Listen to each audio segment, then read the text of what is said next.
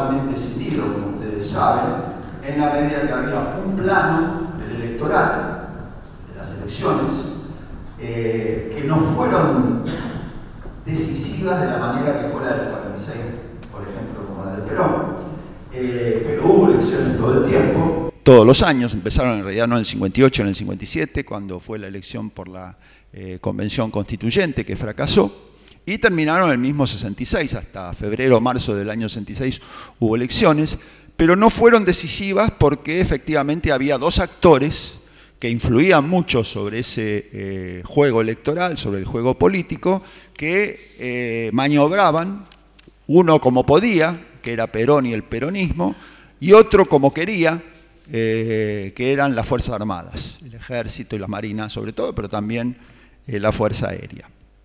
Entonces, ¿Por qué de todas maneras me parece que el adjetivo decisivas es eh, pertinente? Porque efectivamente pienso que esas elecciones fueron parte de un clima en el cual se fueron generando conductas, se fueron generando elementos, yo diría hasta casi subculturales, de la sociedad argentina que eh, pervivieron. Y entonces eh, parte de, de, mis comentarios van a tener que ver con esa persistencia de algunos rasgos de ese periodo del 55 al 66 que fueron en parte determinados precisamente por la manera en cómo se organizaron las elecciones y cómo se dieron esas elecciones. ¿Por qué fueron decisivas esas, esas, eh, esos años? Bueno, porque fíjense ustedes que un primer rasgo que hay que marcar es que eh, hubo dos gobiernos civiles derrocados, los dos gobiernos que son elegidos en el 58 eh, y en el 63 son derrocados por los militares, y a su vez hubo dos dictaduras militares fracasadas. La dictadura militar del 55 y la dictadura militar del 62-63, que fue más breve, pero también tuvo eh, mucho impacto. Es decir, dos gobiernos derrocados civiles y dos dictaduras eh, militares fracasadas. Eso plantea entonces que eh, todos esos años, esos 11 años, estuvieron marcados por una, lo que podría llamarse una disyunción, una especie de divergencia entre, por un lado, la proscripción del partido que sacaba la mayoría de los votos, no digo necesariamente que ganaba las elecciones, pero sí que sacaba la mayoría de los votos, una mayoría que probablemente oscilaba entre el 30 y el 35% de los votos cuando lo dejaban actuar más o menos libremente, aunque no con el nombre de peronista. Y por otro lado, en el otro ángulo de, esa disyunción, un ambiente de apertura cultural y académica, que fue un claro contraste con la década peronista, ¿no es cierto? En el cual obviamente no había habido ese clima de eh, florecimiento cultural, de las cual, por supuesto, y a eso me voy a referir un poco, eh, fue parte importante la Universidad de Buenos Aires. ¿Por qué la primera dictadura, el gobierno de la llamada Revolución Libertadora fue eh, fracasada? ¿Por qué se lo puede calificar de fracasado? Bueno, porque todos los cálculos que hizo le salieron mal. Y esos cálculos que hizo que le salieron mal eh, no solo tuvieron que ver con la elección que perdió en el 58, porque su candidato perdió, Ricardo Balbín eh, perdió y fue, como ustedes saben, recordarán, derrotado clara, contundentemente por Frondizi, sino porque además perdió todas las elecciones en las cuales se metió. Y ahí quiero marcar otra elección menos eh, rescatada desde el punto de vista quizás historiográfico, pero quizás tan importante como la del 58, que fue una elección con mucho menos participantes que se hizo para, eh, en el 57 para normalizar la Confederación General del Trabajo. ¿Por qué fue un fracaso del gobierno militar eh, esa, elección de la normalización de la Confederación General del Trabajo? Bueno, porque el gobierno militar, a través de su interventor, en, la CGT, que era un capitán de navío que se llamaba Patrón, Laplacet, eh, tenía todo armado para ganar la elección. Había armado todo para que efectivamente la CGT pasara a ser controlada por lo que se llamaban los gremios democráticos, o sea, los gremios antiperonistas. El armado se tradujo en que organizaron todo de manera que la Comisión de Poderes eh, aceptara las credenciales de los que querían aceptar y no aceptara las credenciales de los que no debían ser aceptados, pero efectivamente eso empezó bien, porque eh, la Comisión de Poderes efectivamente eh, sacó un dictamen de mayoría en la cual, diciendo que no había manera de controlar las credenciales de los gremios porque había estado tan desorganizado, aceptó credenciales con un dictamen de mayoría, pero hubo dos dictámenes, ese dictamen de mayoría creo que ganó 16 a 5 en la Comisión de Poderes, pero dos dictámenes en minoría. Esos dictámenes en minoría, uno había sido producido por los gremios peronistas, que ya estaban sobre todo en los, sindicatos industriales, y por un grupo de este, comunistas y sindicalistas independientes, entre los cuales aparece por primera vez la figura de Agustín Tosco, que venía como representante de Luz y Fuerza de Córdoba. Eh, bueno, esas minorías produjeron despachos en minoría, supuestamente, dos despachos en minoría, y sin embargo, en el momento que se va a reunir la Comisión de Poderes, los dos despachos en minoría se fusionan, juntan un despacho, se vota esa en la, en la Asamblea General y el despacho en minoría gana 298 a 291. Fíjense ustedes lo cercano de esa elección. Pero ¿qué implicaba? El fracaso del proyecto de los militares de controlar, porque efectivamente el despacho en minoría que gana lo que propone es armar una comisión de verificación para que evalúe seriamente las credenciales de los sindicalistas, que en muchos casos los democráticos, por supuesto, no eran mucho, muy este, eh, verídicos esas credenciales. Entonces, pierde la votación eh, los gremios democráticos y los gremios democráticos se retiran de la, eh, de la asamblea y se destruye el proceso, se acaba el proceso de normalización de la CGT. Pero ya ahí en ese, en ese evento, que se da pocos meses antes de la elección de febrero del 58, se muestra que los militares no manejaban bien el tema. Bueno, manejan peor el tema, obviamente, en la elección presidencial, porque su candidato Balbín, como ustedes recordarán, es derrotado claramente, contundentemente por Frondizi, este, en la medida que Frondizi recibe eh, los votos de, eh, eh, de, buena parte de los votantes peronistas a raíz del pacto entre Perón y Frondizi. Uno podría decir entonces que este fracaso, estos fracasos tienen que ver con la acción de los adversarios que en este caso serían los peronistas, los comunistas, dicho sea de paso, ahí en, esa, en esa asamblea del 57 de la CGT surgen las famosas 62, que primero eran peronistas y comunistas, pero después los peronistas radían a los comunistas, eh, y eh, uno podría decir entonces que las derrotas de los militares tienen que ver con las acciones de los adversarios, ¿no? que los derrotan.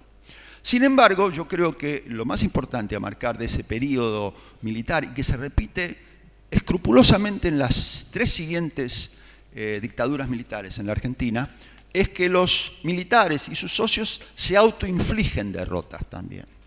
Y esas derrotas autoinfligidas tienen que ver con las peleas entre ellos, con las peleas entre ellos.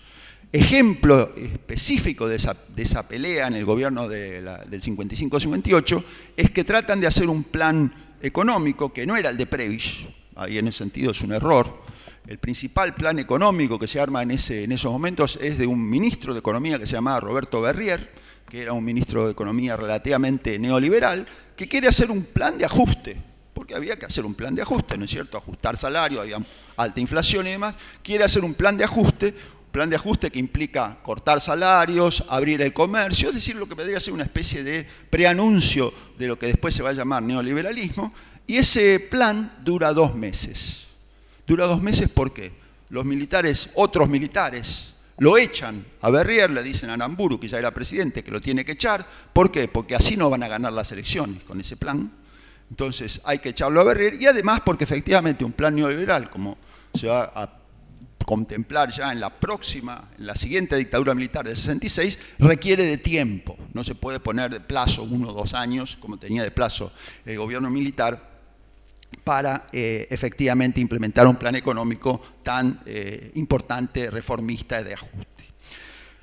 Quiero marcar este dato de derrotas autoinfligidas porque va a ser una constante de la acción de los militares en la, en la Argentina. Y se observa este, permanentemente, no solo en el siguiente gobierno militar, del cual va a surgir la siguiente elección que hoy hablamos, que es la, dictadura, el gobierno de, de, Ilía, sino también todavía más en gobiernos militares mucho más extendidos que van a tener el mismo, el mismo problema, que las derrotas tienen que ver más con la acción de los adversarios, tienen que ver con sus propias contradicciones y sus propias peleas, en el 66 y en el 76.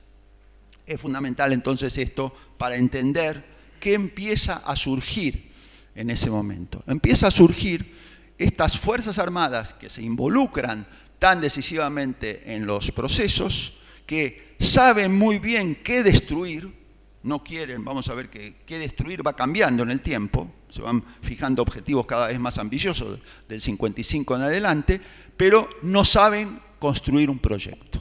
Y este es un problema que a pesar de que aparezca a veces algunos ideólogos y algunos apologistas, este, ya voy a nombrar algunos, que alaban mucho lo que hacen los gobiernos militares, sobre todo esos aparecen en las dictaduras militares más largas, en el 66-76, también eso no conduce a ningún resultado favorable, sino a descalabros que tienen que ver con las propias contradicciones. En algún sentido, yo creo que eh, la elección de Frondizi, sobre todo, más que la de eh, Ilía, muestra que ese rasgo también empieza a eh, ser absorbido por el otro participante fantasma del proceso electoral, es decir, el peronismo. El peronismo cambia, se reconstruye, se redefine de una manera esencial en este periodo que va del 55 al 66. Y ahí quiero marcar brevemente, porque no hay tiempo para mucho, dos rasgos de esos procesos que yo llamaría así, voy a utilizar esta palabra con mucho cuidado, de aprendizaje que hace el peronismo de eh, lo que sucede entre el 55 y el 16, sobre todo lo que sucede en las elecciones presidenciales, pero también en las parlamentarias intermedias. Primero los que aprenden son los sindicalistas, teniendo en cuenta que esto es un rasgo que pocas veces es eh, recordado, que estos son nuevos sindicalistas. Todos los sindicalistas de la década peronista habían sido proscriptos, de hecho, habían sido inhabilitados por el gobierno militar del 55. Entonces no podían actuar y no van a actuar. Entonces, entre el 55, 56, 57, surge una nueva camada de dirigentes sindicales peronistas, que es la que va a manejar al sindicalismo peronista prácticamente hasta la década del 80 en la transición a la democracia, el cual ahí la palabra que de alguna manera nos aparece a todos es bandorismo, ¿no es cierto? Porque fue, había sido la figura clave eh, y representativa y simbólica de ese proyecto. Entonces, los sindicalistas peronistas aprenden aprenden que ya no son funcionarios burócratas del gobierno peronista, sino que son dirigentes sindicalistas opositores. Ahí la famosa metáfora, sigla, este, eh, dictum de eh, Abandor, negociar y golpear. Negociar y golpear. ¿Por qué? Porque somos oposición. Somos oposición en la medida que ilegítimamente, y esto es cierto, al peronismo no lo dejaban actuar eh, electoralmente aunque en realidad en el periodo hay varios momentos en los cuales, sobre todo a partir del 62-63, en los cuales sí actúan electoralmente, sobre todo a través de la sigla eh, Unión Popular, aunque no solo a través de la sigla Unión Popular. Entonces, primer aprendizaje del peronismo es sus eh, aparato sindical y el otro que aprende es Perón, por supuesto. Perón aprende mucho y aprende a que efectivamente lo que él había construido durante los primeros años de su gobierno como un intento de armar algo relativamente monolítico, es decir, un gobierno, lo que requiere es manifestar diferentes alas, diferentes componentes, diferentes aparatos que pueden actuar en función de cómo golpear también, cómo negociar y cómo situarse ventajosamente frente a gobiernos de oposición, pero sobre todo frente a los militares, que eran el socio fantasma de toda esa, eh, de toda esa década. Y Perón aprende mucho, aprende mucho. Ahí yo diría que quizás en algún sentido aprende más que los sindicalistas.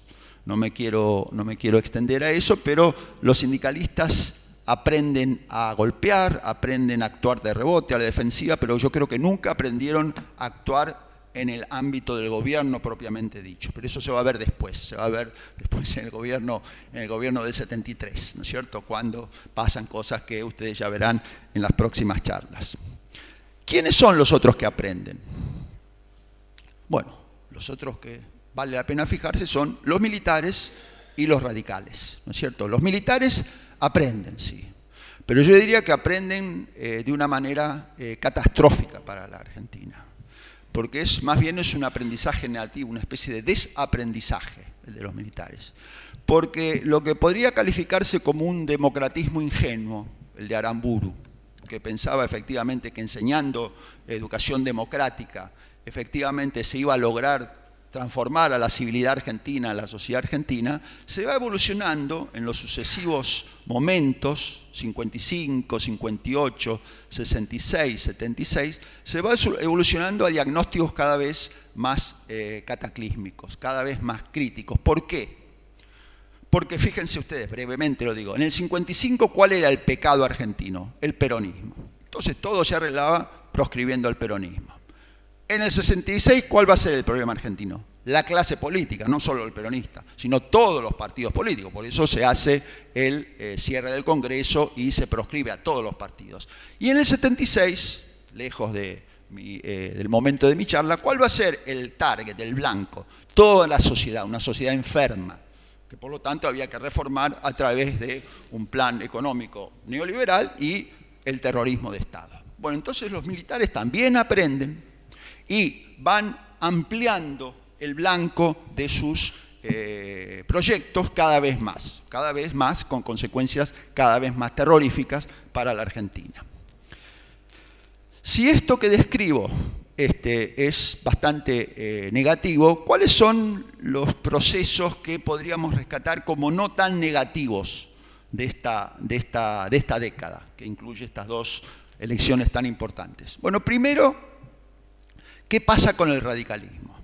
El radicalismo primero son dos, como todos sabemos, el frondicismo y eh, la Unión Cívica Radical del Pueblo.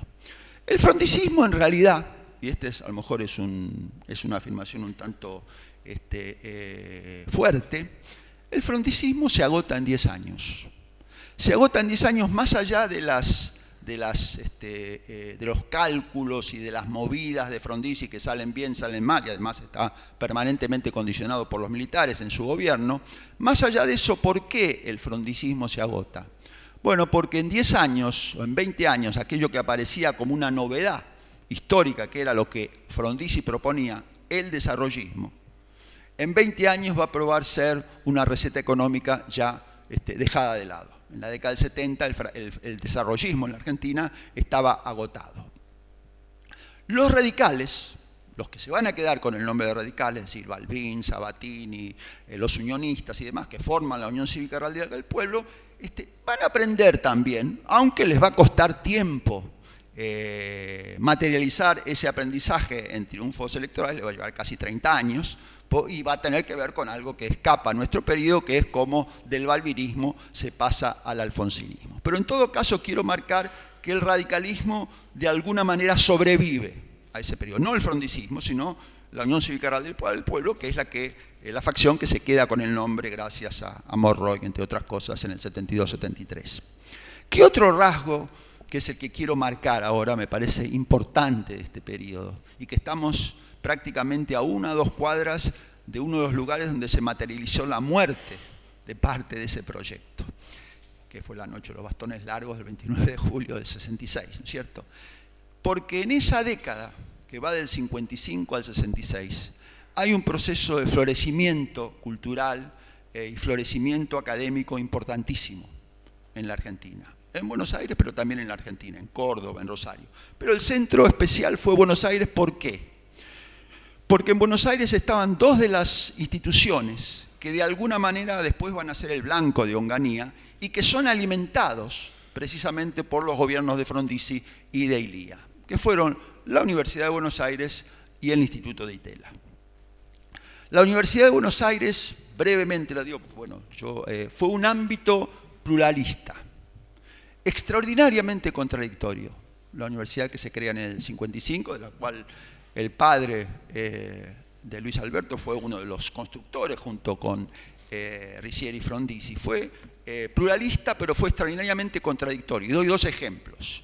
Había gente ahí, en esa universidad, como la gente de Filosofía y Letras, como la gente de Ciencias Exactas en la otra cuadra, que son apaleados en el 66, cuando se interviene, cuando Onganía interviene en la universidad, pero había otra gente en otras facultades en Derecho sobre todo, y en Ciencias Económicas, que después van a ser personal de las dictaduras militares. Y en ese sentido es interesante, me interesa más que reparar en filosofía y letras y en ciencias exactas, que esas otras dos facultades que nombro, derecho y ciencias económicas, son en sí muy contradictorias y revelan precisamente que el florecimiento que tuvo lugar durante esos años. En ciencias económicas coexistían, por un lado, funcionarios que van a integrarse a los próximos gobiernos militares y son funcionarios de los gobiernos militares, eh, sobre todo del gobierno militar del 62-63, y también coexisten contadores y economistas que van a ser decisivos para próximas experiencias eh, democráticas y algunas no tan democráticas de la Argentina. Digo contadores y economistas para dar un ejemplo porque contadores van a ser los eh, miembros del equipo económico de ILIA, Grispun, García Vázquez, Concepción, eh, Blanco, eh, eran todos contadores surgidos de la Facultad de Ciencias Económicas, que después los que no mueren van a ser parte de la primera etapa del gobierno de Alfonsín, y también hasta ahí los economistas, son entrenados ahí los economistas que van a ser parte del equipo de Surrul, es decir, incluido el mismo Surrul, Surrul, Canitró y demás, son fundamentalmente parte del equipo del 83 y eso se forma en la UBA del 55-66. Algunos venían de algunos años antes, pero eso se forma. Y lo mismo pasa en la Facultad de Derecho. uno mira la, nómina de estudiantes, activistas, graduados jóvenes y algunos profesores de la Facultad de Derecho del 55 al 66 y ve Marco Aurelio Risolía eh, y Mariano Grondona, dos nombres que fueron ideólogos y funcionarios de las próximas dictaduras militares. Pero también estaban Carlos Strasser, Pepe Nun, Guillermo Donnell, Manolo Mori Araujo, es decir, gente que va a representar parte de la Argentina florecida que va a sobrevivir incluso al golpe del 66. Ese fue un espacio. Y el otro espacio fue el Instituto de Itela. El Instituto de Itela, en general, como ustedes saben, fue más eh, reconocido por aquello que le indignaba a Onganía. ¿No es cierto? Lo que le indignaba a Onganía eh, era que efectivamente hubiera eh, una exposición en la cual hubiera baños públicos, o eh, no se dejaban poner inodoros, ya sea de paso, este, pero había paredes en las cuales se podían escribir insultos y malas palabras. Eso Onganía, un pacato como Onganía, lo indignaba este, soberanamente y por eso fue uno de los que contribuyó a que ese clima artístico eh, que florecen en el Instituto de Itela. Era impresionante, ¿no? Lelutier, digamos, que era primero musicisti, eh, eh, Marta Minujín, los nombres, Jorge de la Vega, los nombres de los pintores, cineastas, artistas, cantores que pasaron por esos años del Instituto de Itela es maravilloso. Pero al mismo tiempo en el Instituto de Itela había un centro de investigaciones económicas, un centro de investigaciones económicas de los cuales también contradictoriamente iban a surgir gente que era funcionario del gobierno, que fueron funcionarios del gobierno militar. El caso de Canitró, por ejemplo, Adolfo Canitró, que fue viceministro de Surruil, fue también secretario general del CONADE bajo el gobierno de Onganía. Es decir, eh, espacios así eh, contradictorios, este, eh, múltiples y demás, que eran parte efectivamente también del Instituto de ITL y es lo que va a sobrevivir que en el 70-71 eh, los dos hermanos de Itela echan al que había sido el constructor del Instituto de Itela, que fue Enrique Oteiza, un ingeniero notable que armó el Instituto de Itela y armó ese Instituto de Itela junto con este, los economistas, los artistas, Jorge Romero Bres y demás, este, eh, y también eh, Gino Germani, eh, Tulio Alperindonghi, no pasó el padre de Luis Alberto, pero de alguna manera estuvo conectado a ese ambiente, que florecieron el Centro de Investigaciones Económicas y el Centro de Investigaciones Sociales. Y todo eso fue creación de este momento, fue creación de ese momento, que después vinieron los golpes de la dictadura militar de Onganía, pero de alguna manera los legados, ese clima, contradictorio, floreciente, quedó en la Argentina. Iba a recibir otro golpe, por supuesto, mucho más letales que los de Onganía, porque como ustedes saben, Onganía comparado con los miembros de la Junta fue este, un nene de pecho, este, pero eh, de algún modo sobrevivieron y fueron parte, por supuesto, de lo que Argentina eh, construyó trabajosamente, porque hablar de que acá en la Argentina se construye, estamos viendo que construimos y destruimos al mismo tiempo, todo el tiempo, eh, es generado de algún modo por esa década tan importante que va del 55 al 66, y en el cual efectivamente las elecciones eran una especie de accidente. Y en ese sentido, este, vale la pena recordar que eh, en 1961, eh, se da la paradoja de que aquel primer diputado socialista de América Latina, eh, Palacios, Alfredo Palacios, que había sido electo en 1904, este, es electo senador por la capital federal en 1961. Es electo senador por, gana por 7.000 votos, por nada, en relación al que sale segundo, que creo que fue el, el radical del pueblo, pero uno ve esa elección del 61 y dice, también acá había extraordinaria diversidad, heterogeneidad, un clima rarísimo. ¿Por qué? Porque los militares se indignan y dicen Alfredo Palacios en realidad gana porque es fidelista.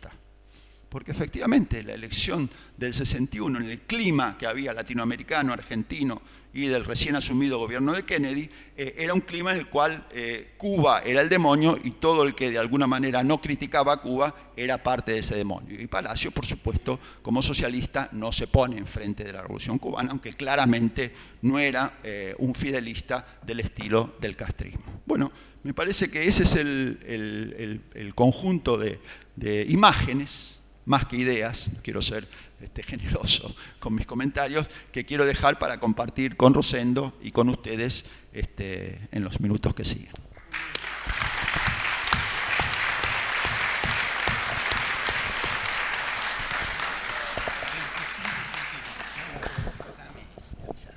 Bueno, buenos días a todos. Agradezco, ¿no es cierto?, la, la invitación a participar en este ciclo que realmente es un gran ciclo. Yo tuve la suerte de participar también, ¿no es cierto?, el año pasado. Bueno, eh, se han dicho cosas muy, muy interesantes que voy a tratar de complementar. Primero, yo diría la, la idea, ¿no es cierto, Luis Alberto, de acá, ¿no es cierto?, dos grandes cuestiones. Peronismo, proscripción y voto en blanco es una. El papel político de la fuerza más es otra. Ah, yo agregaría una tercera cuestión política, la división del radicalismo. Yo creo que la división del radicalismo es una tercera variable sobre la cual muchas veces no se centra su, importancia política, pero yo creo que fue muy importante en este tema. Y bueno, y, subrayar a lo mejor un punto que dijo Cavarossi eh, recién, que es el rol del factor externo en todo este proceso, en todo este proceso político. Así como Cavarossi tomó como punto de partida el Congreso de la CGT, yo voy a tomar como punto de partida la elección de constituyentes del año 57. Para mí la elección de constituyentes del año 57 jugó un papel muy importante en todo este proceso político. En alguna medida, ¿no es cierto?, esto, la constituyente apuntaba al cambio de gobierno, consolidarlo como cambio de régimen, dejar la constitución del 49 y termina restableciendo la del 53, más el, 14 bis. Pero esto también fue un sondeo electoral. también constituyó para el gobierno de facto y para la fuerza política no peronista un sondeo, un sondeo electoral. Y ese sondeo y el resultado de esa elección dio el voto en blanco 24.3, el radicalismo del pueblo 24.2, la UCRI el radicalismo intransigente de Frondizi, 21.2. Primero, acá hubo un factor de, impacto psicológico, que el voto en blanco, aunque fuera por un décimo, quedara como primera, como primera fuerza, aunque fuera 24, 2 a 20, ¿no es cierto? A 24, 3. 24, 3 el voto en blanco, 24, 2 que el voto en blanco quedara como primera fuerza, aunque sea por muy poquito, y que fuera una cuarta parte de los votos, a todo el antiperonismo, esto tuvo un doble efecto. Primero, a Perón le hizo tomar conciencia, que hasta ese momento no la tenía, de que el instrumento electoral era una herramienta que él tenía para la política. Hasta ese momento habían estado, ¿no es cierto?, si resistencia peronista, si golpe militar, la visión de Perón estaba mucho más en cómo se podía manejar o no manejar ese factor. Pero acá aparece en la elección de constituyente que el factor electoral, el instrumento, la herramienta electoral es una herramienta que Perón advierte que puede ser muy útil, ¿no es cierto?, eh, eh, para él. Esto no estaba claro hasta ese momento. Es decir, en aquel momento, es decir, si el peronismo, cuánto el peronismo se, había reconstruido no políticamente, era un, incógnito, era un, interrogante, ¿no es cierto? Pero acá se empieza a resolver ese interrogante. Es una fuerza, eh, es una fuerza política, inclusive con un factor de impacto psicológico que había sacado algunos pequeños votos más y esto al antiperonismo, ¿no es cierto?, le, le preocupaba. la consecuencia de esto es que en consecuencia, sigamos proscribiendo. es decir, sigamos proscribiendo porque el peronismo es una fuerza activa que tiene, ¿no es cierto?, y podría llegar a ganar, a ganar elecciones. ¿No es cierto? Y esto genera en las fuerzas no peronistas, y especialmente el radicalismo del pueblo, la idea de que, escúcheme, al peronismo no hay que dejarlo participar, porque si el peronismo participa puede retornar al poder y, y en la visión del antiperonismo, retornar al peronismo al poder a volver a la dictadura. Es decir, el, esfuerzo que uno tiene que hacer, porque vista de hoy es una situación muy confusa, pero para los actores políticos del momento la veían como una situación clara. Para nosotros, retrospectivamente, es una situación muy confusa. Entonces, impedir que el peronismo volviera al poder, en la visión de esos partidos no peronistas, era impedir retornar a la dictadura. ¿No es cierto? Para, para tratar de entender qué es lo que estaba en la cabeza detrás de esas actitudes, de esas actitudes políticas. Bueno, esto nos lleva a la elección de, a la elección de, ¿no es cierto?, de Frondizi. eh, Frondizi gana categóricamente, 44% de los votos, colegio electoral propio, el voto en blanco desciende al 10%. El 24% de la elección de constituyente desciende al 10%. ¿Esto qué quiere decir? Perón dio la orden de votar Frondizi y fue acatada relativamente. Es decir, 10 puntos de voto en blanco que estaban diciendo, sí, el peronismo es una fuerza, Perón ha pasado a ser un actor desde el exterior, pero Perón no tenía en ese momento un control total de lo que significaba el, de lo que significaba el peronismo como fuerza, ah, como fuerza política.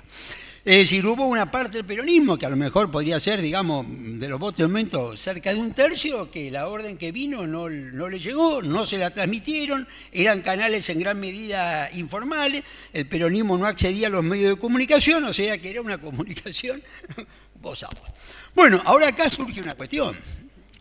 Eh, es decir, ¿qué es el peso que adquiere en todo este periodo la división del, del radicalismo? Porque a partir de, la llegada al poder a Frondizi mediante el pacto con Perón, para el radicalismo del pueblo, Frondizi pasa a ser inaceptable éticamente. Éticamente, ¿no es cierto? Yo hoy puedo tener una opinión distinta, algunos en esa época tenían una opinión distinta, pero esto le da, ¿no es cierto?, la, la idea en el radicalismo del pueblo de que Frondizi no tenía valores éticos, porque había llegado pactando con Perón, a través de un pacto que además no había sido un pacto explícito. Esto le da a este conflicto interno del radicalismo una fuerza, unas raíces, una profundidad que juega un papel, ¿no es cierto?, muy, eh, muy importante en los años, en los años siguientes. Eh, desde acá, ¿no es cierto?, y a eso se agregan los contratos petrolíferos, que aumentaron o profundizaron esa visión o esa crítica ética que se hacía desde las otras fuerzas no peronistas, ¿no es cierto?, al, al y el frigerismo y, todo este planteo. Esto que es lo que, lo que generó, ¿no es cierto?, generó un gobierno débil políticamente, débil políticamente. Basta en todo este periodo revisar las colecciones de la Nación y la prensa y lo que se ve que hay un ataque desde el primer día y que el ataque se centra sobre todo en esto, ¿no? El pacto con Perón no explicitado y los contratos petrolíferos como una cuestión o como un acto de gobierno corrupto, ¿no es cierto?, en este momento. Y esto me parece que juega un papel eh, muy importante. Eh, los militares en este periodo de las Fuerzas Armadas. Bueno, no, son una, no actúan como una corporación, actúan con una muy fuerte interacción con los medios civiles. En alguna medida esas mismas divisiones que se daban, ¿no es cierto?, dentro del mismo campo no peronista, se reproducían en el ámbito militar.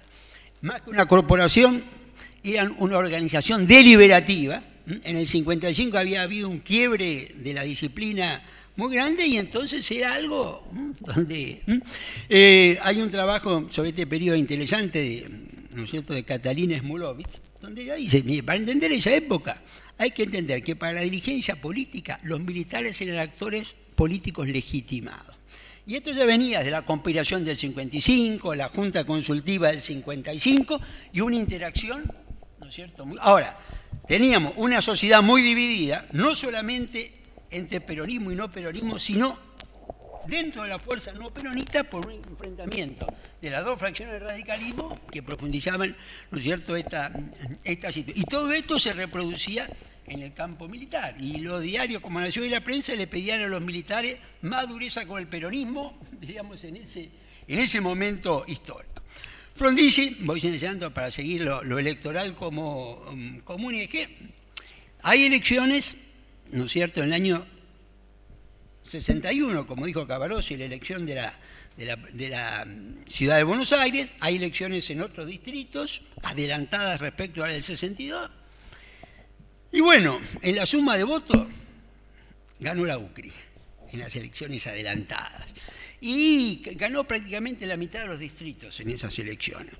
Eso le hizo pensar a Frondizi, le hizo pensar a Frondizi que estaba en condiciones de ganar las elecciones del, 62.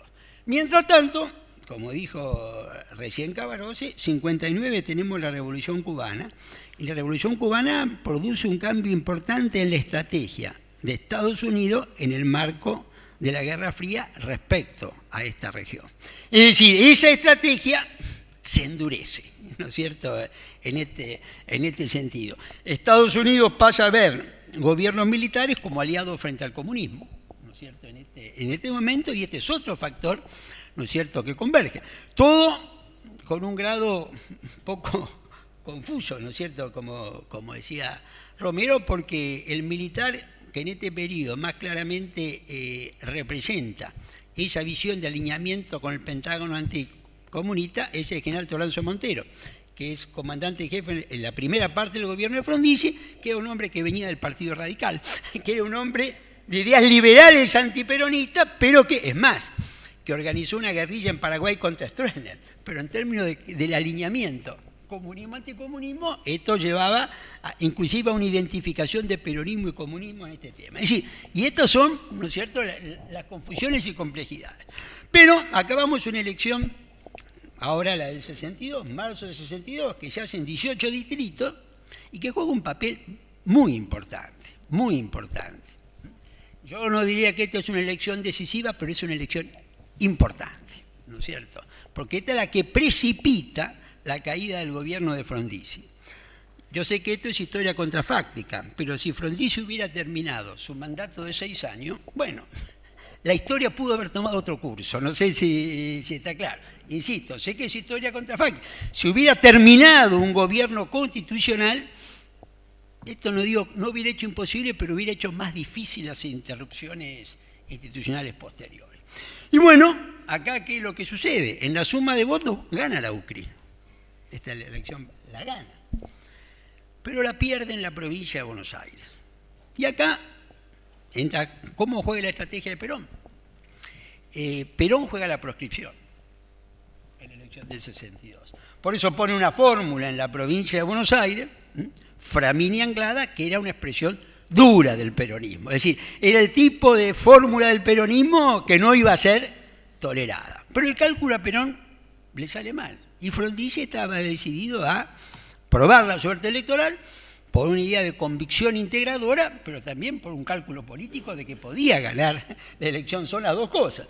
Y claro, ¿no? la ingeniería electoral normalmente se come al ingeniero, porque uno hace el cálculo sobre lo que pasó y lo proyecta, ¿no es cierto? Y después las cosas, ¿no es cierto?, no se, no se dan. Bueno, pero se pierde en la provincia de Buenos Aires y gana Framini. Eh, ya había firmado un acta, ¿no es cierto? Framini, Framini, eh, perdón, Frondice con los secretarios militares, que si ganaba Framini se intervenía la provincia de Buenos Aires. Pero no hace todo lo posible para la proscripción. En aquel momento había legislación que impedía el uso de los símbolos peronistas y hace la campaña Framini con los símbolos peronistas, digamos, en la idea de que en ese momento Perón estaba convencido que a él no le convenía un triunfo electoral del peronismo, que esto iba a crear una situación de autonomía política, como después se crea con el sindicalismo, y juega en esa dirección. Pero Frondizi, es decir, no veta, ¿no es cierto?, no, no impiden este tema. Eh, recién Frondizi, pocos días antes de la elección, toma conciencia que se va a perder la provincia de Buenos Aires. Toma conciencia, pero pocos días antes de la elección. Ahora, Gana en ese momento el peronismo la provincia de Buenos Aires, pero segundo, ¿no es cierto? Las dos fracciones del peronismo, la UCR y la UCI, sumadas, tenían más votos que el peronismo en la provincia de Buenos Aires. Y acá es donde, digamos, para mí se marca, ¿no es cierto?, esta, situación. Si el Partido Radical, vuelve a la historia contrafáctica, hubiera mantenido su unidad política, esto hubiera dado una chance diferente de estabilizar el, sistema democrático. La imposibilidad de ganarle al peronismo juega un papel muy importante, ¿no es cierto?, la cuestión.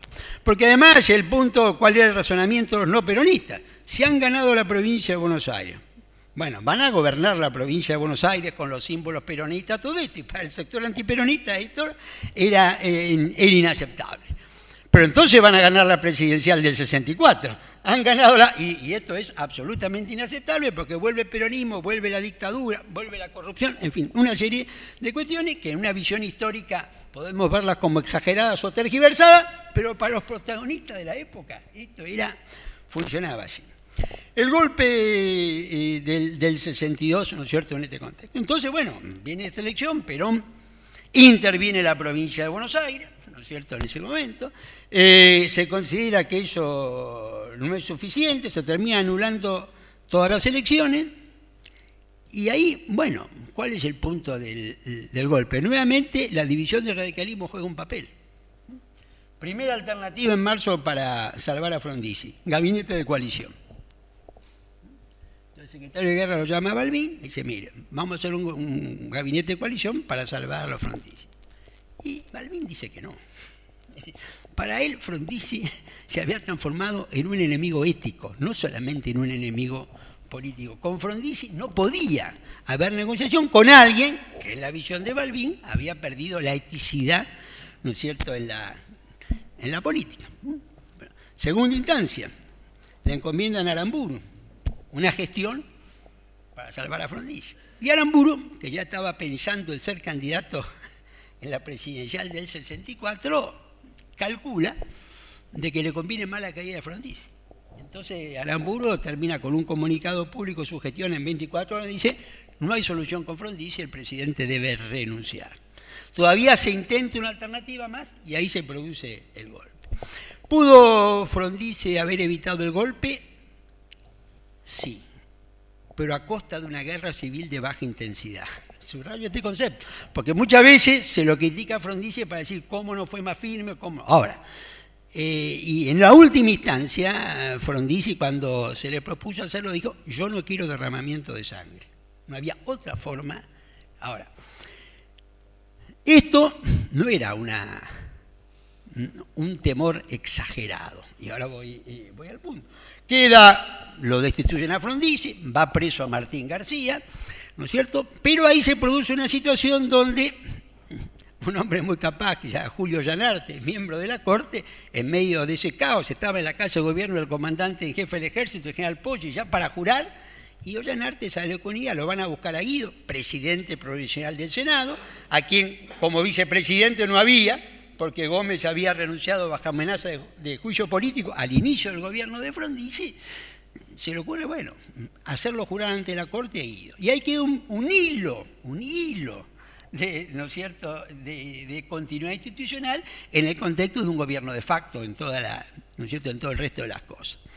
Y ahí entramos en un proceso donde es Guido, quien yo diría la historia alguna a posterior lo reivindicó en cuanto a su vocación de evitar que eso derivara en un gobierno de facto, que era perfectamente posible, diríamos, en una dictadura militar antiperonista, llamémoslo de, de esta manera. El proceso militar entró una deliberación mucho más, mucho más acentuada. 1 y 2 de septiembre es un episodio, digamos, muy confuso, se produce un enfrentamiento dentro del ejército, un enfrentamiento armado con muy pocas bajas y entonces se define la conducción del ejército.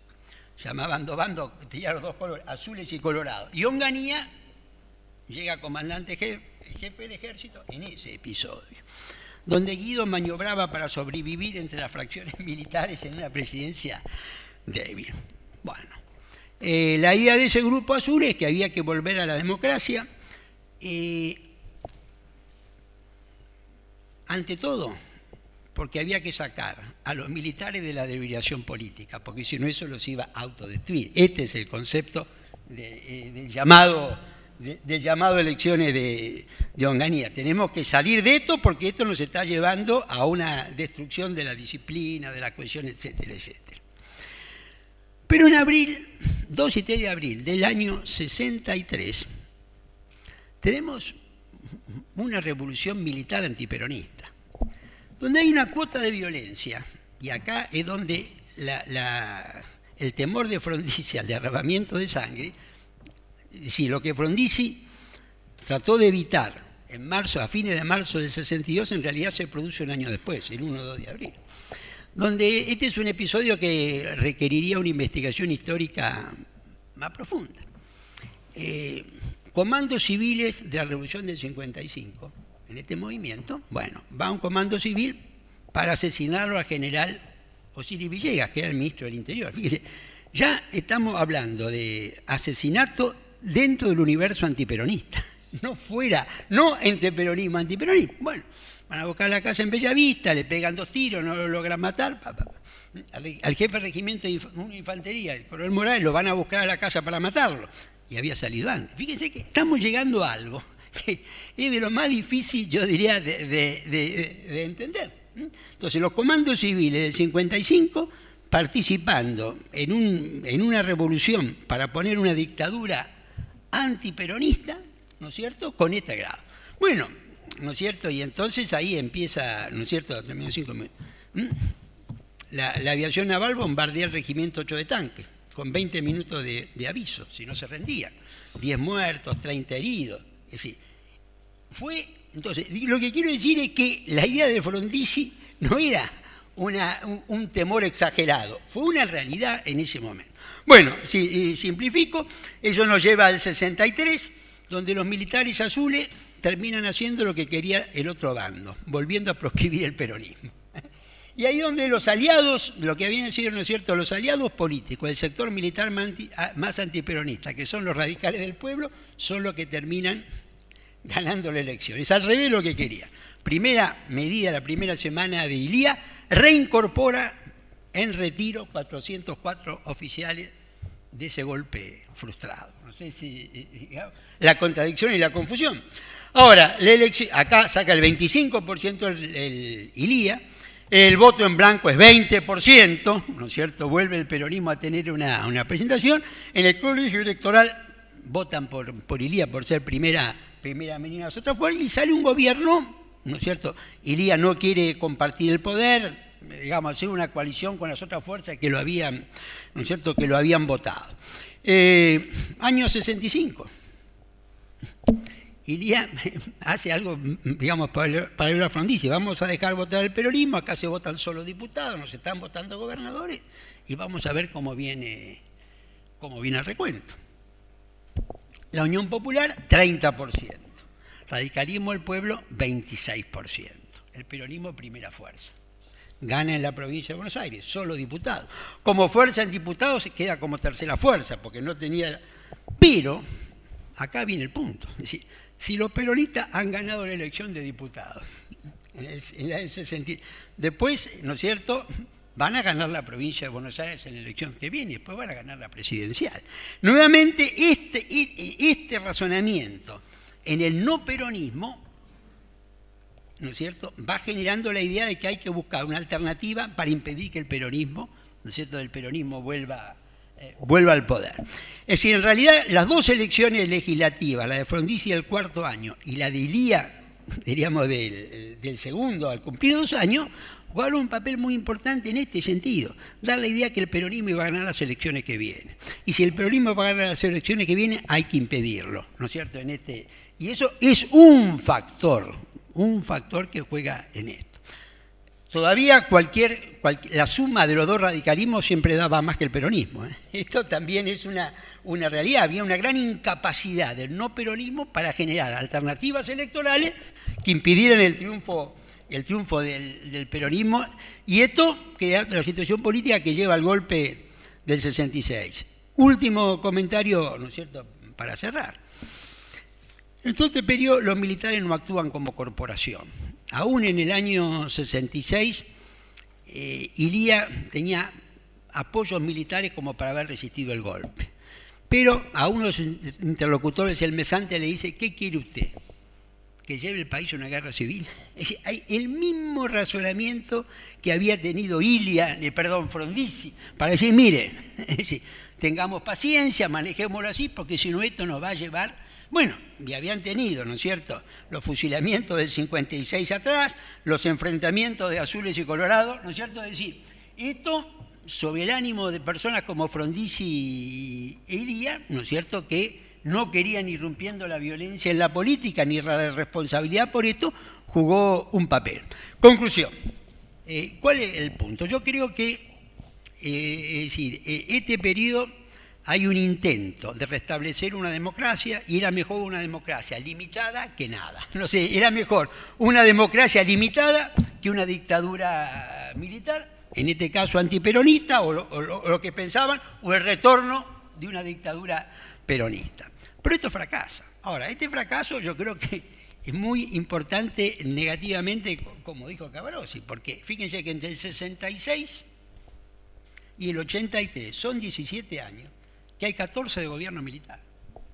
Es decir, son 17 años, del 66 al 83, donde hay 14 de gobierno militar. Lo que hay de gobierno civil, aunque Perón era militar, es del 73 al 76. Son casi, ¿no es cierto?, en este, en este punto. Entonces, este fracaso de un intento de decir, mejor es una democracia limitada una dictadura. Este es el razonamiento en últimamente está. Pero el fracaso de construir un proyecto de esta característica por, ¿no es cierto?, lo que sea, ya sea por la proscripción del peronismo, ya sea por la división ¿no, es cierto?, del, radicalismo, ya sea por algunos sectores militares que extremaron, eh, que extremaron la crisis, me parece que tuvo consecuencias de largo plazo para la Argentina. Y la consecuencia fue, ¿no es cierto?, de los 17 años posteriores, 14 fueron de gobierno de facto y solo tiene un gobierno constitucional, además, muy complicado. Muchas gracias.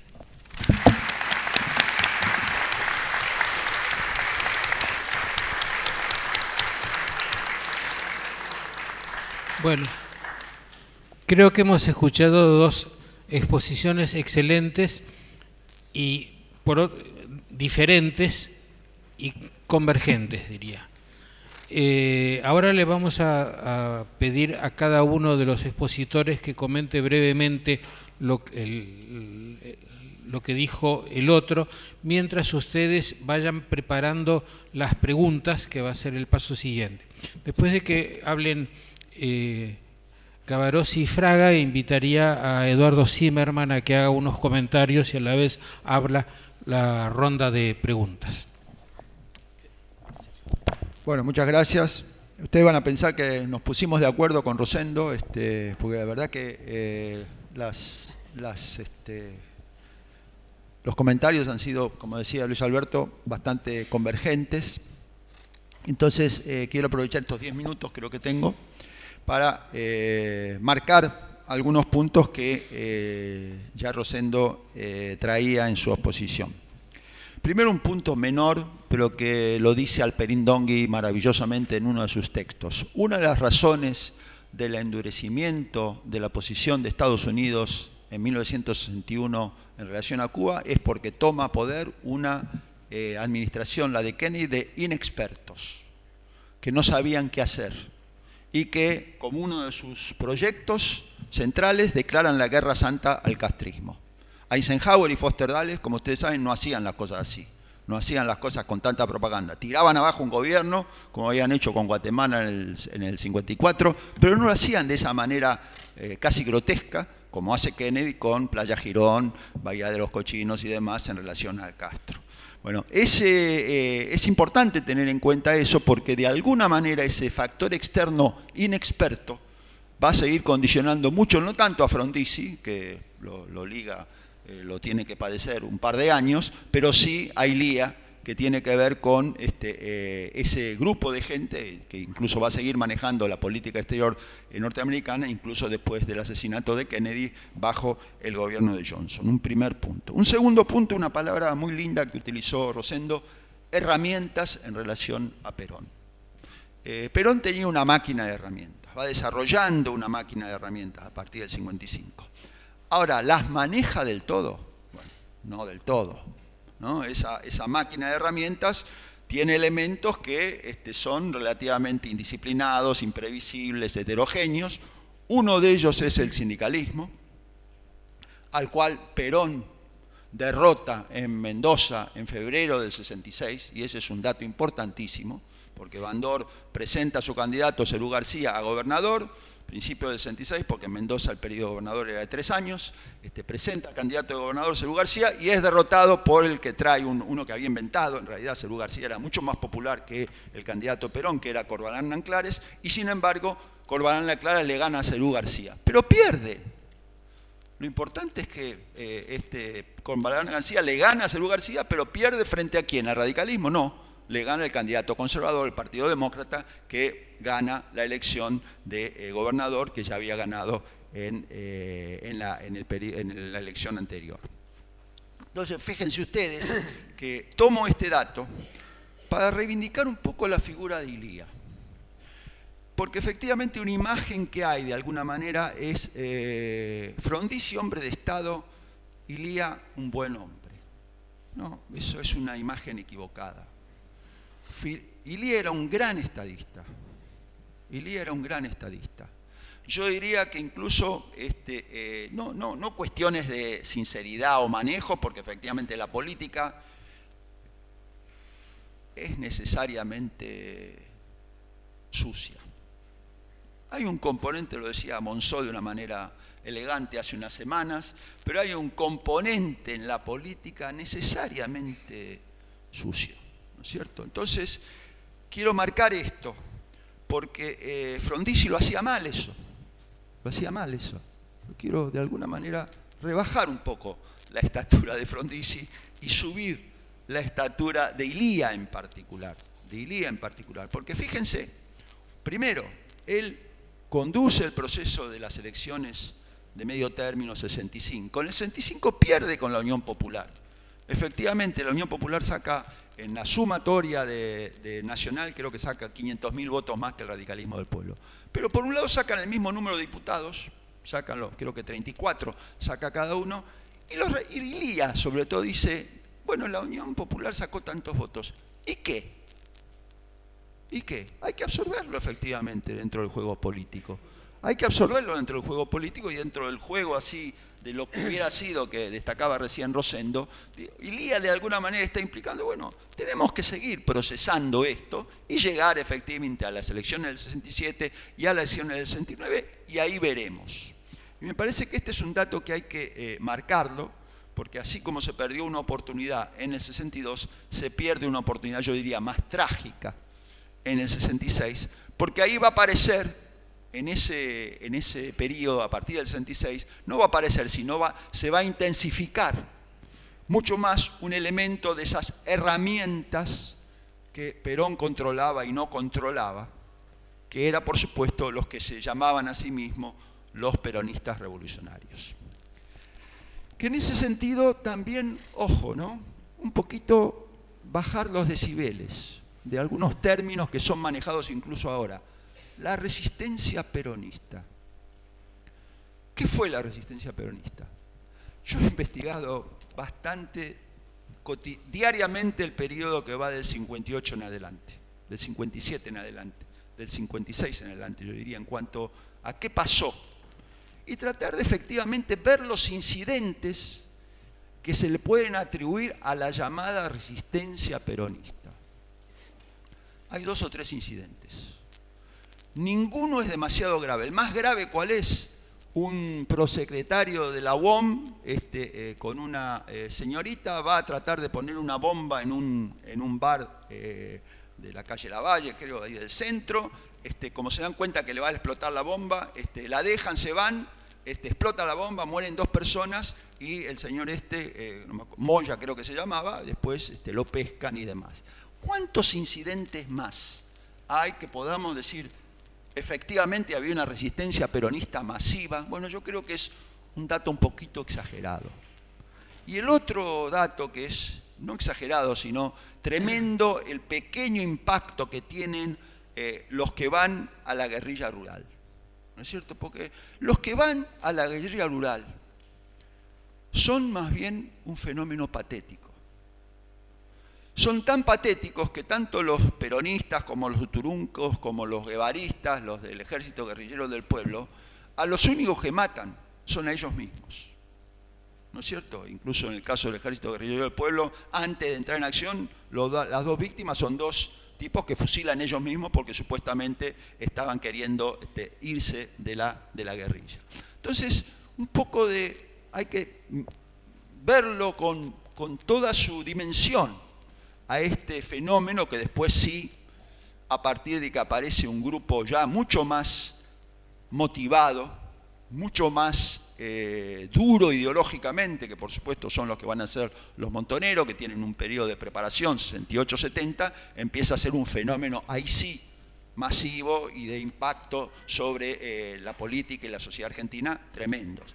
Pero antes de ese momento, los que realmente agigantan mucho son los militares.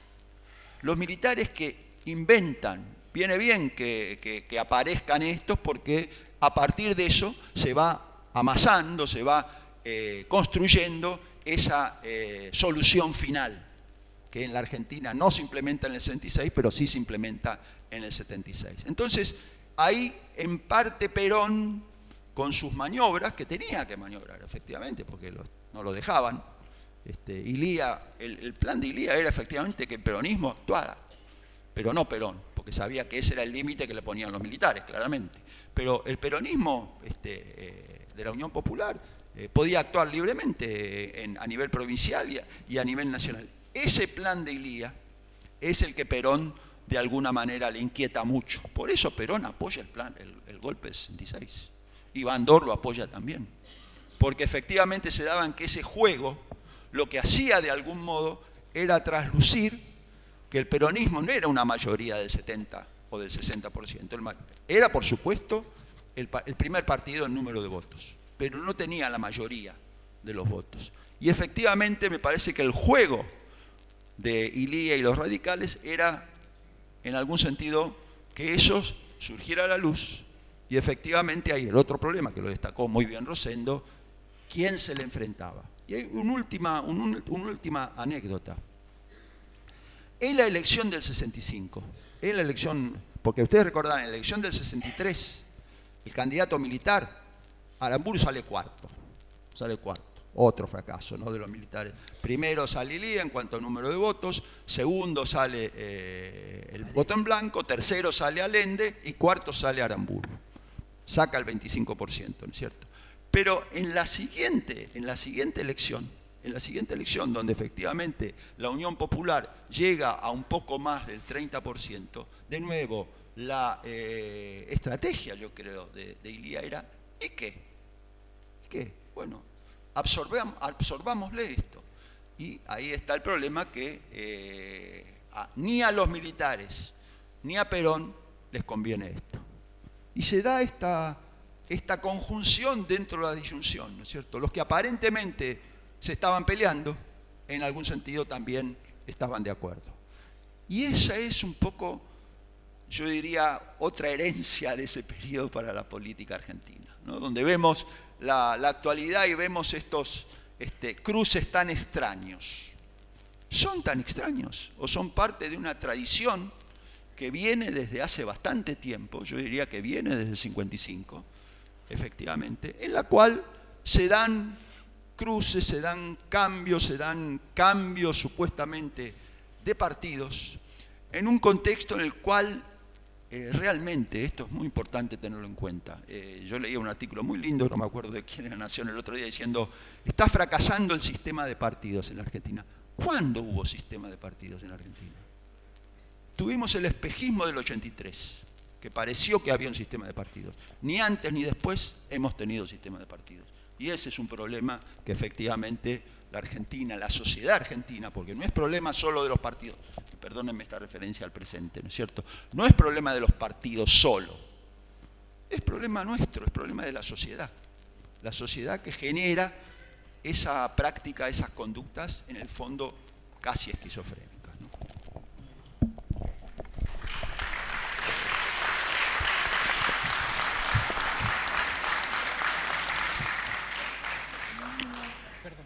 No se olviden de las preguntas, por favor.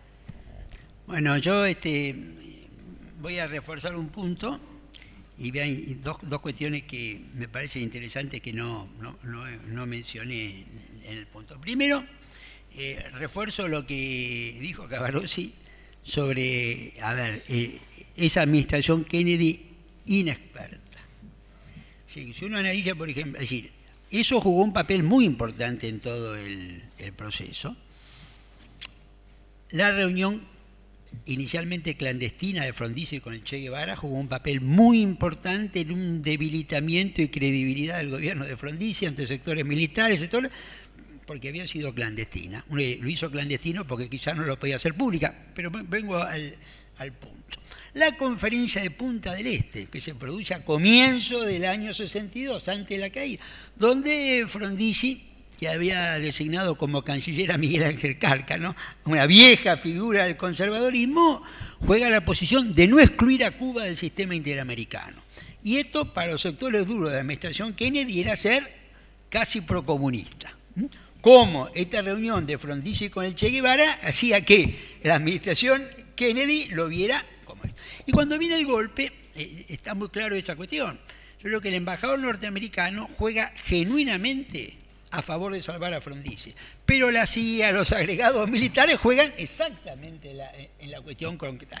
Y esto también hacía que en Estados Unidos los episodios de, de embrionaria guerrilla rural fueran magnificados y asimilados a un precastrismo, ¿no es cierto? Todo, todo esto juega. Y en el gobierno de Ilia está el tema de la intervención estadounidense o interamericana en Santo Domingo, que jugó un papel bastante importante, ¿no cierto?, en este sentido, con un canciller que era Zabal Ortiz, proclive a acompañar la fuerza militar liderada, ¿no es cierto?, por Estados Unidos, y un día que en algún momento mantiene duda, pero después dice, no, apoyamos, no sé, está claro. Esto también debilitó a Ilía, ¿no es cierto?, en, cuanto al, al, gobierno estadounidense, ¿no es cierto?, en su apoyo. Esto creo que juega un papel importante en toda esta etapa. Segundo, Perón y la herramienta electoral. Yo creo que así como en el 62 Perón juega la proscripción, pues en el 63 no es tan claro que haya jugado la proscripción. Eh, dos cosas. Primero, arma, primero, arma dos fórmulas, lo cual dividir el voto peronista ya era reducir el temor. Una es mater a sueldo y otra es Solano Lima Silvestre Beñis. Es decir, las dos fórmulas eran fórmulas moderada, ¿no es cierto? Porque Matera era un, político ya en esa época reconocido como un peronista moderado, sueldo venía de la democracia cristiana, un partido no peronista, antiperonista más bien, y el ala más, hoy diríamos progresista de izquierda, pero una fórmula moderada. Y bueno, Solano Lima, conservador popular, Silvestre Beñe, frondicista, porque el frondicismo jugaba ahí, arma dos fórmulas y las dos modas. Quizás, porque él, bueno, si él recibe la información que los militares que estaban detrás del gobierno de Guido querían un, peronismo moderado para que participara. Lo que pasa es que sobre el final eso se cambia, me parece que juega. Y el último punto que tiene que ver en parte con lo político y lo cultural es el papel que juega en este periodo una revista que es el semanario Primera Plana, que dirige Jacobo Timerman, ¿no es cierto? Es decir, que yo digo, es cultural, ¿no es cierto? Y es, y es político. Que para entender un poco la época, revisar y ojear ese, ese semanario, ¿no es cierto? Es realmente, ¿no es cierto?, eh, interesante. Eh, y es un semanario que en alguna medida acompaña al Grupo Militar Azul, acompaña el proceso de, de la democratización del 63, del 65, pero que a partir del 65 empieza a jugar una, una, una crítica que tuvo bastante que ver con esta imagen que decía Cavarossi de Ilía buena persona, pero no estadista. En gran parte, esa revista que tuvo mucha influencia en la política de ese momento y muestra también cómo, ¿no es cierto?, el sector dirigente de la Argentina, ¿no es cierto?, que no eran de derecha, habían asumido ese escepticismo respecto a que la democracia pudiera resolver los problemas del desarrollo, los problemas de la economía, etcétera, etcétera.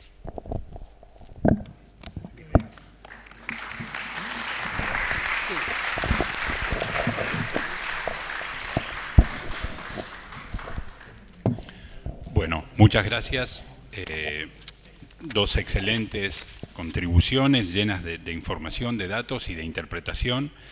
Agrego algunas cosas como pedido de ampliación, de profundización de algunas de las cosas que se dijeron. Me gustó mucho la manera en la que Cavarossi eh, planteó su intervención en términos de rastrear la persistencia de algunas cosas que de este periodo dejan marcado para los años por venir a los historiadores a veces nos pone nerviosos la idea de mirar las cosas del pasado desde un punto de vista del presente. Pero en este caso creo que tiene mucho sentido ver las consecuencias de lo que pasó ahí. Esta es la idea de persistencia, que yo tomo como una manera de entender mejor lo que pasó ahí. Los fenómenos que se produjeron ahí tuvieron consecuencias. Mirando esas consecuencias podemos entender mejor eso que pasó en el pasado. Dentro de ese marco hay dos o tres preguntas que yo querría hacer. Eh, me gustaría preguntarles un poquito más sobre las Fuerzas Armadas como actor pensadas desde un punto de vista internalista, digamos. A veces sentimos que hay una especie de bloque homogéneo que se llama las Fuerzas Armadas que reacciona a fenómenos externos. La amenaza del peronismo, el cambio ideológico en el mundo, pero seguramente hay además factores internos en las Fuerzas Armadas, sobre todo cuando las vemos desde este punto de vista de la persistencia. En 20 años, ¿cómo cambió ese actor por dentro? Querría ver si pueden decir algo más sobre eso. Eh, Rosendo aludió en cierto modo a algunos eventos azules, colorados, etcétera, pero me gustaría pensar un poquito más en qué términos estructurales las Fuerzas Armadas fueron cambiando por dentro y las consecuencias que eso tuvo en ese largo plazo. El segundo punto es la relación entre las Fuerzas Armadas y la clase política. Tomo una frase de Rosendo en un momento, la clase política ve a las Fuerzas Armadas como actores políticos legitimados. Entonces querría ver si pueden explorar un poquito más, en, en, esa mirada de más largo plazo, la manera en la que esas relaciones, clase política, Fuerzas Armadas, fueron cambiando y le imprimieron su sello a los sucesos políticos de estos años. Eso me lleva a una pregunta para los politólogos, lo saco del papel de historiadores. Dada esa relación cambiante entre clase política y gobierno militar, entre gobierno militar y sociedad civil, si lo queremos ampliar un poquito más, ¿es legítimo como categoría politológica usar el término dictadura para todos estos gobiernos militares? La manera en la que en algunos momentos parece haber un intento por establecer democracias limitadas con participación militar, ciertamente no es lo mismo en el largo plazo de que, otras experiencias de intervención militar, como bien señaló Cabarossi. Entonces, ¿en qué sentido? ¿Cuáles son los pros y contras del término dictadura como descripción de la participación militar en la sociedad civil? Otro punto que, que Cabarossi marcó muy bien, la idea de modernidad, y, Rosendo hacía referencia también, la modernización cultural de la sociedad argentina en estos años, me parece que tiene una cara que eh, historiadores han eh, dedicado más tiempo a esto recientemente, es la introducción de la juventud como un actor político nuevo. Querría ver si pueden decir algo sobre eso. No es que los jóvenes no, no, participaban en política antes, ni van a participar menos después, pero hay algo en esos años. ¿eh? Si del 66 pasáramos al 68, 69, ciertamente esto saltaría al frente del escenario con mucha más fuerza. ¿no? Pensemos en lo que fueron esos años de transformación de la cultura juvenil, podríamos llamar, en la vida social en general, pero de qué manera la juventud va transformando la manera en la que participa eh, en, política. Y, relacionado con esto quería la última, las últimas dos preguntas. Uno, ¿de qué manera el factor externo, se habló de Cuba, se habló de Kennedy, cuáles son las lecturas locales de esos factores externos? Ciertamente en la juventud Cuba impacta de una manera, en la clase política de otra. Me gustaría ver si pueden decir algo sobre la manera en la que el, escenario internacional fue leído por los distintos actores locales y qué efectos políticos tuvo eso. Y finalmente, ¿cómo debiéramos interpretar la resistencia peronista? Hay una manera, un, llamado de atención que Cabarossi hace sobre la manera un poco desproporcionada o exagerada en la que se vio a la resistencia peronista en años posteriores. Pero ¿cómo debiéramos interpretarla? ¿Fue una herramienta legítima? ¿Qué peso tuvo en la estrategia que el peronismo eh, marcó frente a eso? Hay muchas cosas más, pero veo que se han ido apilando las preguntas de mucha gente, así que les dejo nomás estas inquietudes como pedidos de ampliación. Muchas gracias. Tengo una serie de preguntas que yo diría que están incluidas en las cosas que se dijeron inmediatamente después de que la persona escribió la pregunta, otras que se eh, empalman con las que eh, planteó Eduardo. Yo, como el planteo de Eduardo es muy amplio, le voy a proponer a los oradores que lo dividamos sucesivamente en tres cuestiones.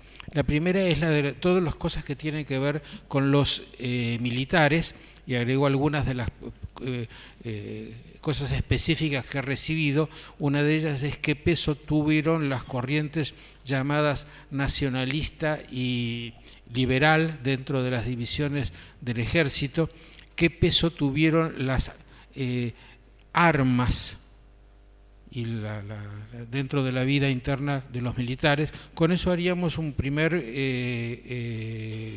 grupo.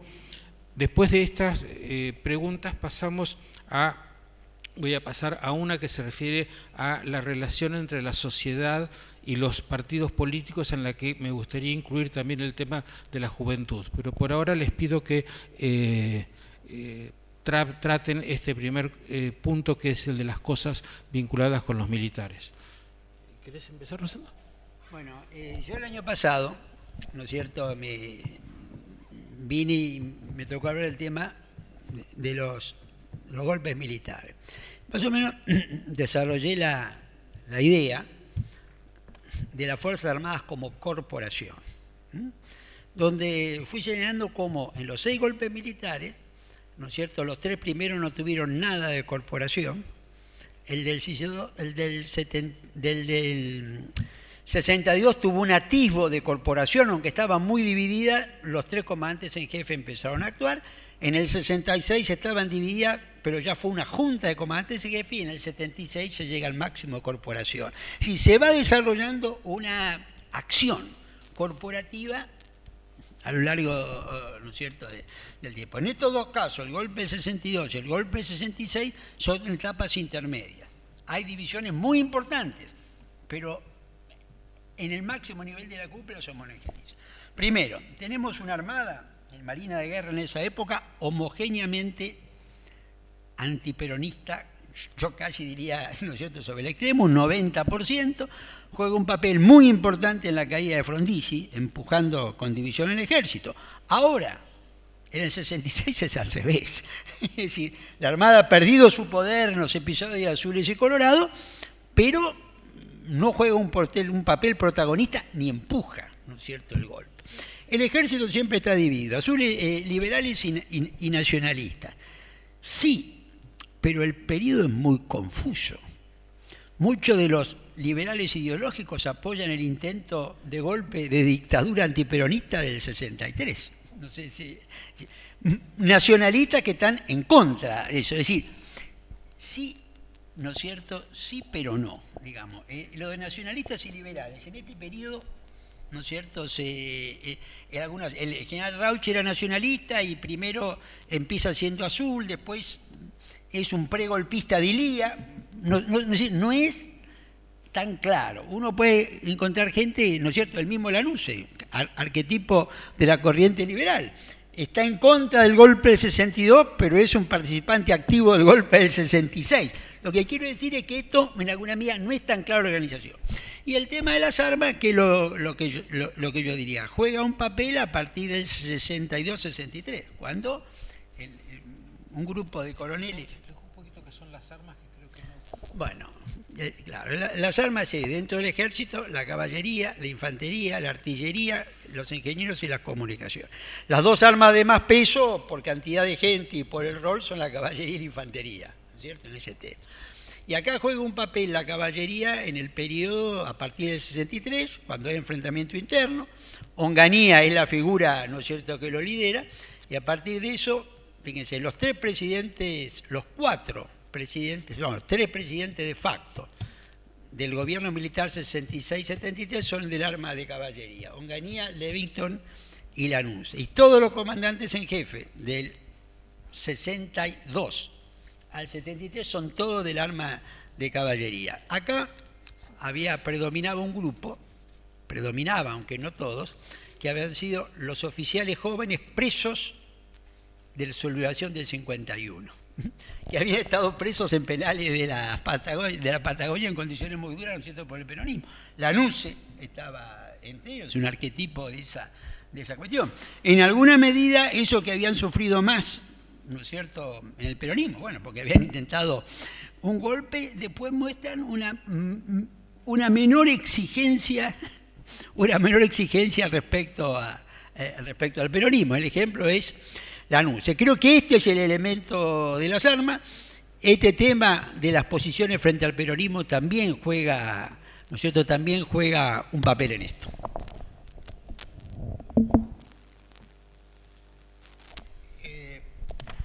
Acá voy a plantear una pregunta dirigida eh, inicialmente a Cavarossi, pero que por supuesto Rosendo puede intervenir, que es bien, compleja, que es eh, la relación que existe entre los aspectos sociológicos y las fuerzas políticas, aspectos sociológicos que indiquen identidades políticas y por si no quedó claro, la pregunta dice, ¿qué es el peronismo? ¿Qué es el radicalismo en términos sociológicos? Y, creo que aquí se podría agregar el tema de la juventud que planteaba eh, Eduardo Zimmerman, porque también es otra forma de mirar la sociedad según grupos de edad. Así que lo dejo primero a Marcelo y luego si Rosendo. Rosendo. Sí, no, ya la declaración quedó atrás. Eh, no, la pregunta esta es una pregunta extremadamente compleja, como dice Luis Alberto. ¿Por qué es complejo de preguntar relación de la sociedad y la política, qué es el peronismo y qué es el radicalismo? Es complejo porque efectivamente cuando estamos hablando de estas fuerzas políticas, estamos hablando de fuerzas que de alguna manera están por encima de una sociedad que va cambiando. ¿no? Ahí me acuerdo mucho de un libro clásico, eh, maravilloso, escrito mal, pero maravilloso, de Alperín Dongui, La larga agonía de la Argentina peronista.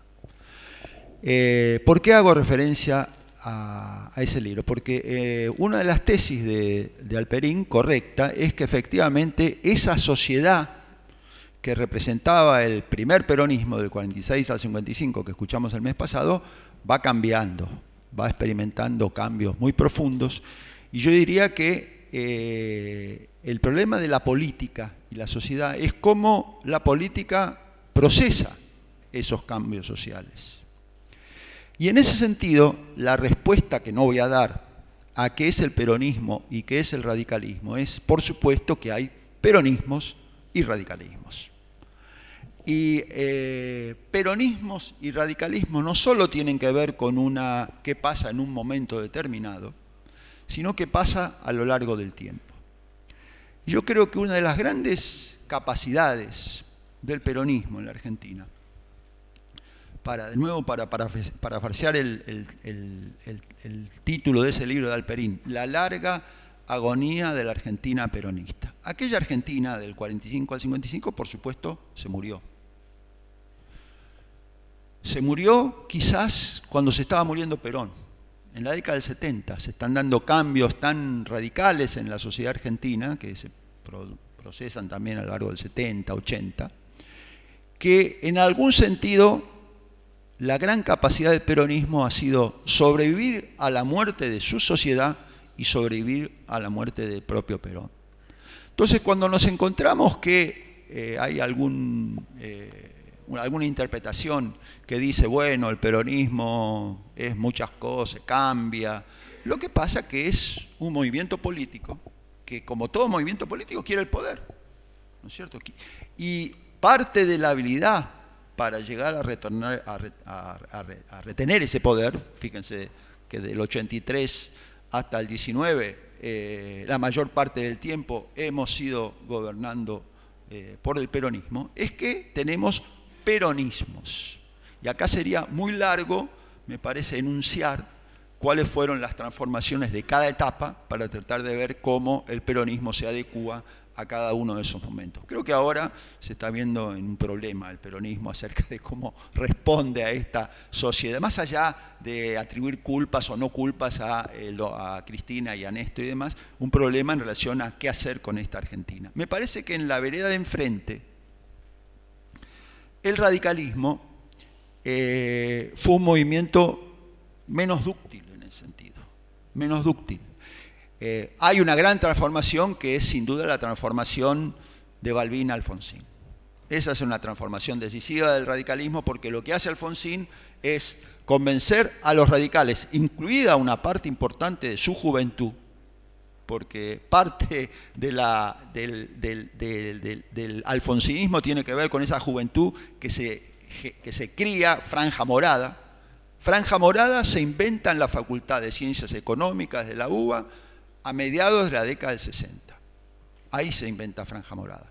Y bueno, este, no va a tener mucha importancia durante 15 años, pero va a tener una importancia central en el gobierno de este, Alfonsín de 1983. Pero a pesar de esos cambios que Alfonsín representa, que básicamente le dice a los radicales, nosotros podemos ganar, porque el pobre Balbín había sido condenado a perder, a salir segundo o a no ganar la única elección que podría haber ganado, que fue la del 63, eh, Alfonsín transforma en ese sentido el radicalismo, pero vemos que esas transformaciones del radicalismo también han de alguna manera este, quebrado cierto cemento interno del radicalismo. Yo creo que ahora no tenemos una división del radicalismo como la que marcaba Rosendo de la década del 50, 60, tan clara entre eh, radicales del pueblo y desarrollismo frondicista. Pero tenemos algo quizás peor para el Partido Radical, que es el hecho de que eh, realmente si uno mira el Partido Radical de hace 60 años, no era primero, pero ¿dónde era fuerte? Era fuerte en la capital federal y era fuerte en algunos partidos, en algunos partidos del Gran Buenos Aires.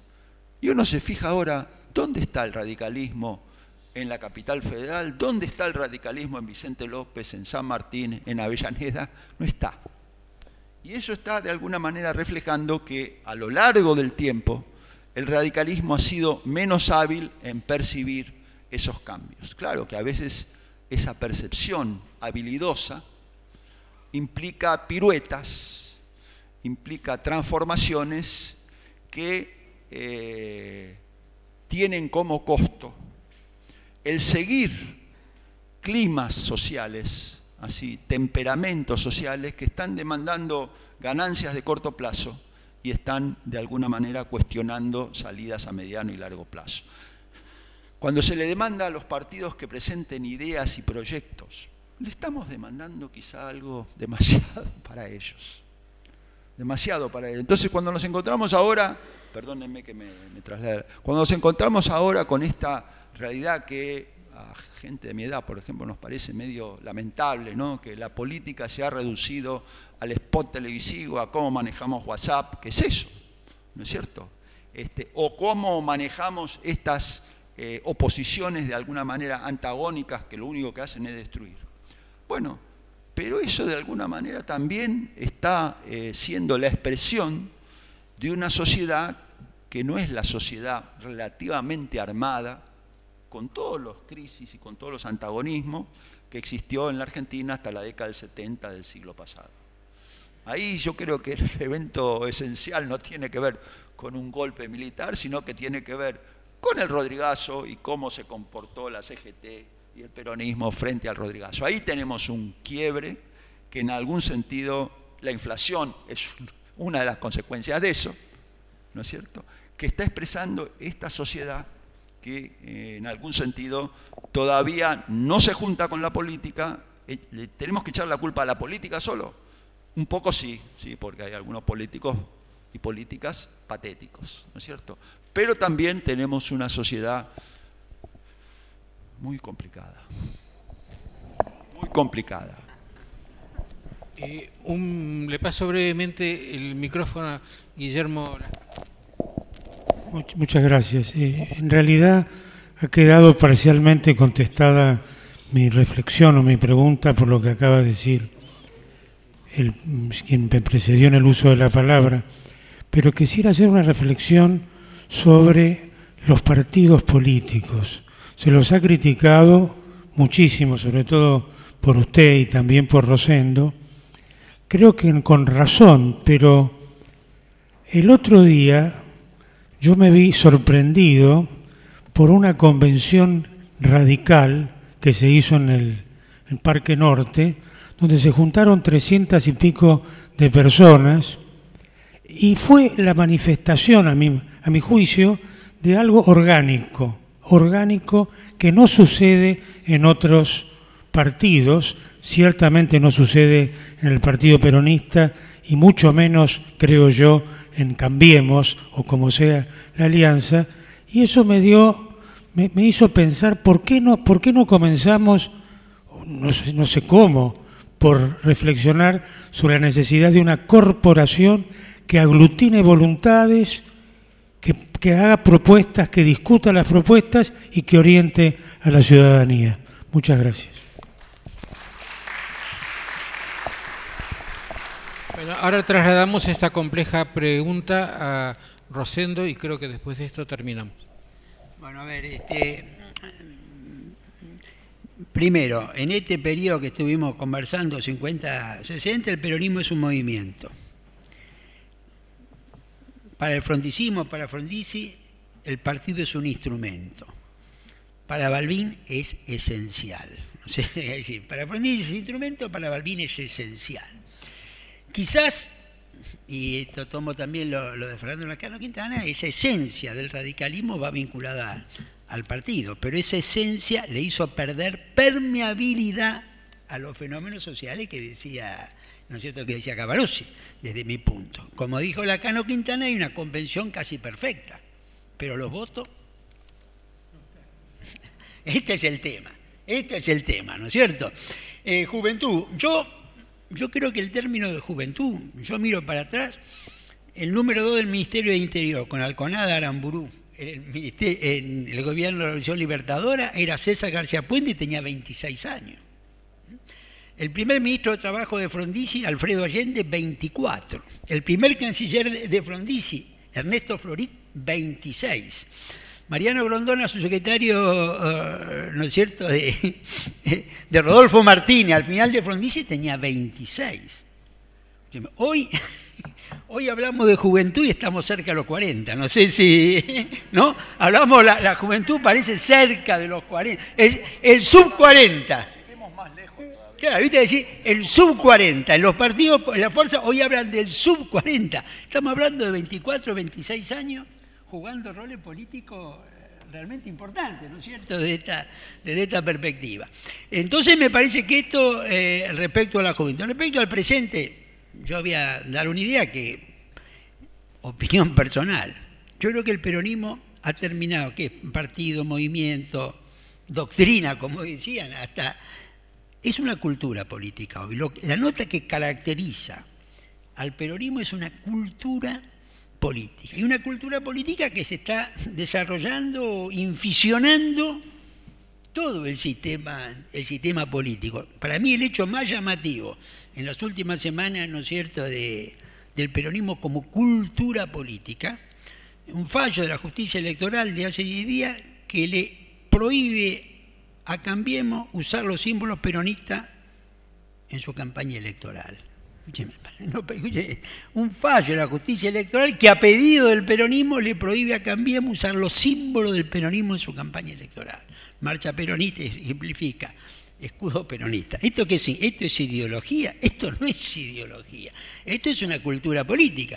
Es decir, cuando hace tres semanas la primera línea del PRO lo recibe a Pichetto cantando la marcha peronista en versión Hugo del Carril. ¿Qué es eso? ¿Ideología? No, eso es cultura política. ¿Qué es lo que quiero decir? Y creo que yo reviso qué es y creo que hoy es una cultura política, donde además el día del PRO, es decir, uno solo había militado en los 70, todo por razones de edad del 83 para acá. Digamos, ¿qué, es esto? No sé si, está, claro. Me da la impresión de que eh, es, una cultura política que ha inficionado prácticamente todo el sistema político o político argentino, pero que no tiene que ver con ideología, con una doctrina. Lo del PRO que cantaba en la marcha peronista, yo creo que ideológicamente no tiene nada que ver con el, con el peronismo, pero sin embargo adoptan símbolo, me parece, de una cultura política.